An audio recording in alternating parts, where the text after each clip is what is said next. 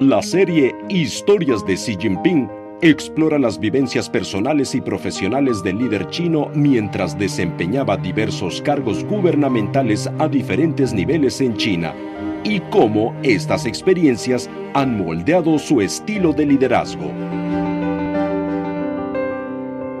En este episodio les presentamos un líder en la lucha contra la pobreza.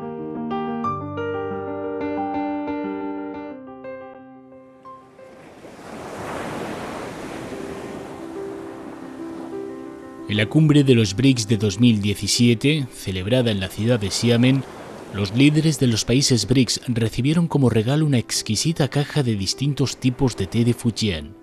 Las variedades incluían Tie Guanyi de Anxi, Ta Hao de la montaña Hui y té de Jadmin de la ciudad de Fuzhou. No se trata de una caja de té común y corriente, ya que cuenta la historia de cómo cambió la vida de los cultivadores locales de té bajo el liderazgo de Xi Jinping durante su etapa de trabajo en Fujian como funcionario local. Xi empezó a trabajar en Fujian en junio de 1985 y permaneció en la provincia durante 17 años, ocupando diversos cargos en distintas ciudades como Xiamen, Ningde y la capital provincial, Fuzhou.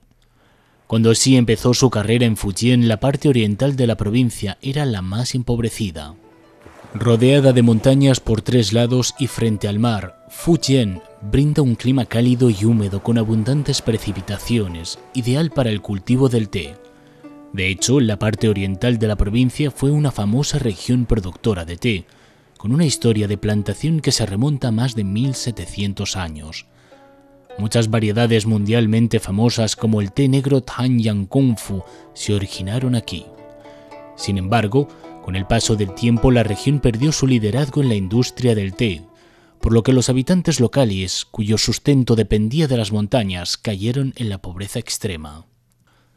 Para encontrar una salida a las penurias del este de Fujian, Xi Jinping visitó durante varios años todas las grandes plantaciones de té de la región para averiguar las principales razones por las que los cultivadores locales no podían ganarse la vida dignamente.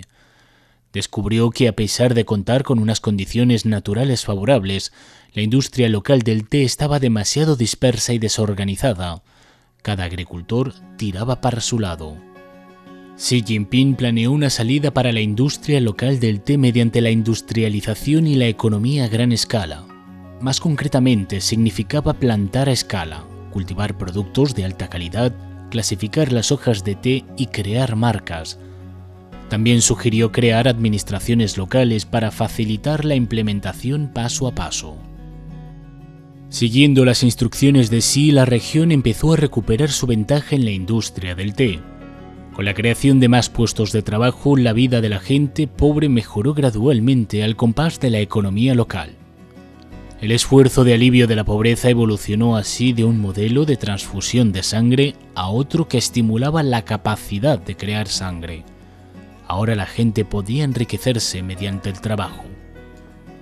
Sí cree que el desarrollo es el enfoque fundamental para erradicar la pobreza, siendo la planificación industrial un aspecto importante sí expresó. El alivio de la pobreza mediante el desarrollo industrial es la forma más directa y eficaz. Para finales de 2020, las políticas relativas al alivio de la pobreza mediante el desarrollo de industrias locales habían alcanzado al 98% de los hogares empobrecidos de todo el país, lo que lo convierte en el enfoque más sostenible para enfrentar la pobreza en China. El desarrollo de industrias locales es uno de los principales planes de alivio de la pobreza con ayuda precisa propuestos por sí, una estrategia que requiere métodos de desarrollo adaptados a las condiciones locales, orientación específica para grupos especiales de personas y una asignación adecuada de recursos a las regiones afectadas por la pobreza.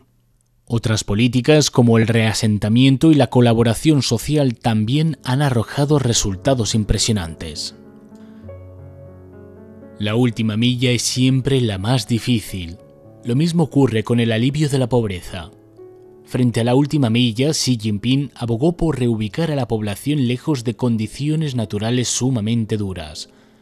En estas zonas y en otros lugares azotados con frecuencia por catástrofes naturales, construir infraestructuras de agua, carreteras y electricidad sería extremadamente costoso. Es casi imposible hablar de una vida próspera si se quedaran en esos sitios. En estos casos, la mejor forma de ayudar a la gente es el reasentamiento. Cuando Xi Jinping trabajaba en la provincia de Fujian, le llamó la atención un grupo de personas que vivían en barcos pesqueros de madera. A estos lugareños se les conocía como gitanos del agua y se les consideraba un grupo especialmente empobrecido, estas familias habían vivido en barcas de madera durante generaciones. Un día, a finales de abril de 1998, Xi Jinping visitó la casa de Yang Yongxiong, un barco pesquero amarrado frente a las aguas del distrito de Xiapu. Xi Jinping tuvo que agacharse mucho para entrar en la pequeña cabina del barco. El padre de Yang, de casi 80 años, ofreció así una almohada de madera como asiento los dos empezaron a charlar. Lao Yang, ¿cómo te hiciste pescador y qué tal van las cosas ahora? He vivido en este barco desde que tengo uso de razón. La vida era más dura antes. Después de 1949, conseguí tierra en los bajíos, lo que me facilitó la vida. El gobierno reubicó a los pescadores en tierra firme en los años 60. ¿Por qué no se fue entonces? Estaba acostumbrado a vivir en el agua.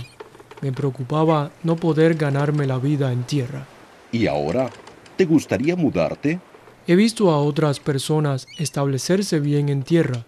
Algunos han encontrado trabajo, otros venden mariscos, llevan una buena vida. Me encantaría irme ahora si tengo la oportunidad. Las barcas que estos pescadores llamaban hogar solían tener entre 7 y 8 metros de eslora y menos de 2 de manga.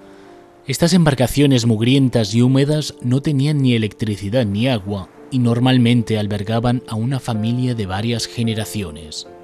Al ver estas condiciones, Xi Jinping tomó medidas inmediatamente.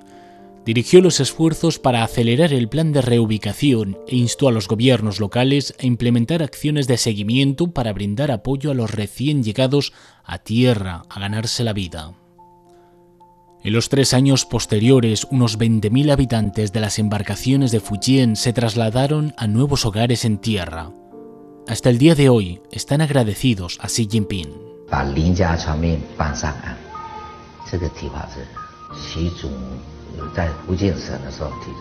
La idea de reubicar a las personas que viven en las embarcaciones surgió de Xi Jinping cuando trabajaba en Fujian.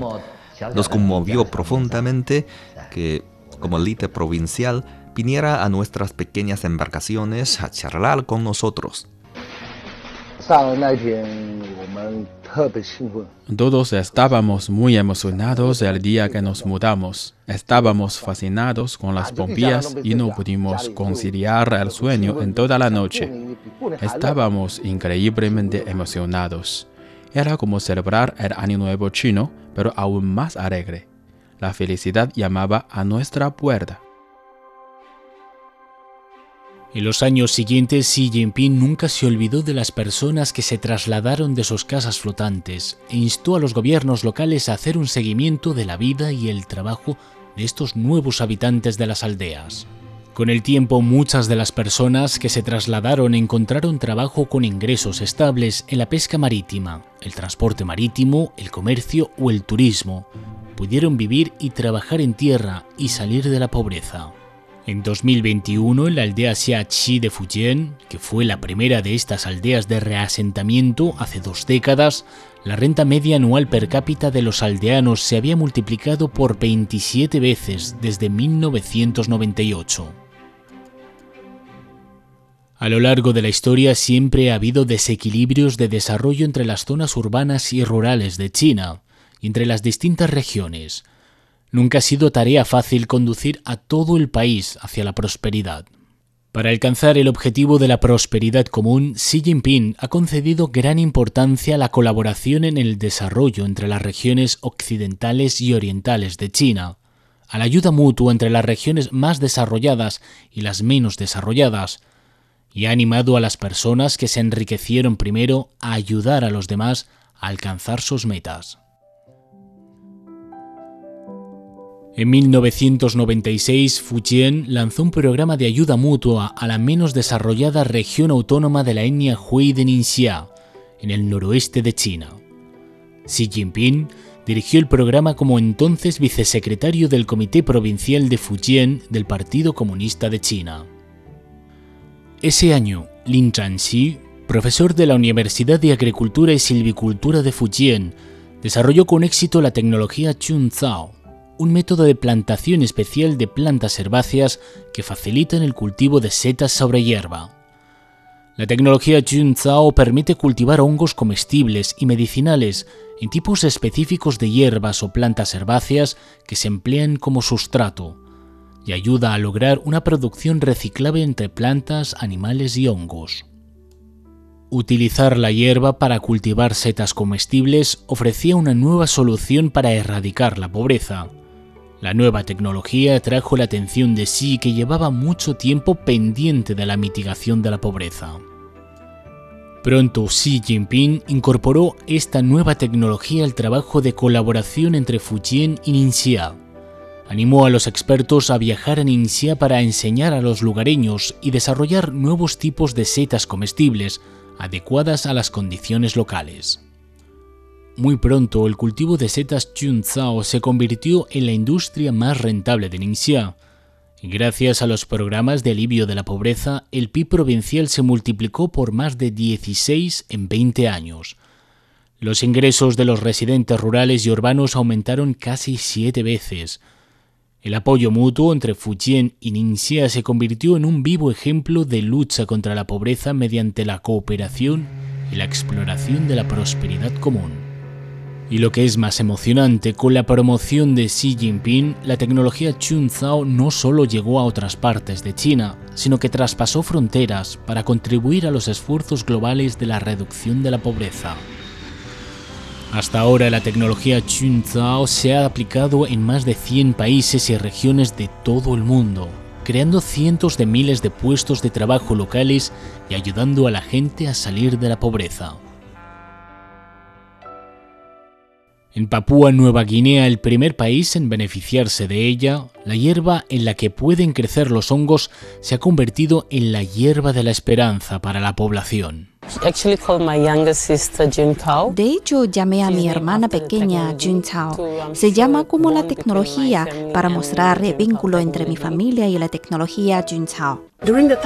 Desde que empecé hasta ahora, he conseguido muchas cosas. Mis hijos están en la escuela y tienen todos los gastos cubiertos. Tengo coche y mi casa está construida. En Fiji, la gente aclama el cultivo del hongo chunzao como la nueva esperanza de los estados insulares agrícolas. En Lesoto, sus habitantes compusieron una canción al respecto que dice así. Algunos dicen que es hierba salvaje, otros la llaman vida. Es alimento, es medicina, es esperanza. Este nuevo método también ha ayudado a muchos jóvenes a encontrar trabajo en Ruanda.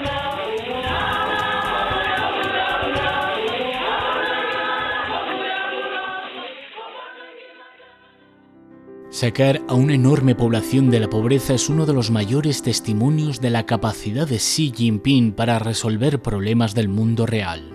A finales de 2020, China había sacado de la pobreza absoluta la totalidad de sus casi 99 millones de habitantes rurales empobrecidos, ganando la batalla en el plazo previsto. Han estado escuchando historias de Xi Jinping en el cuarto episodio exploraremos cómo fueron tomando forma las ideas de Xi Jinping sobre la civilización ecológica y cómo ha ido asumiendo la responsabilidad histórica de promover la coexistencia armoniosa entre las personas y la naturaleza.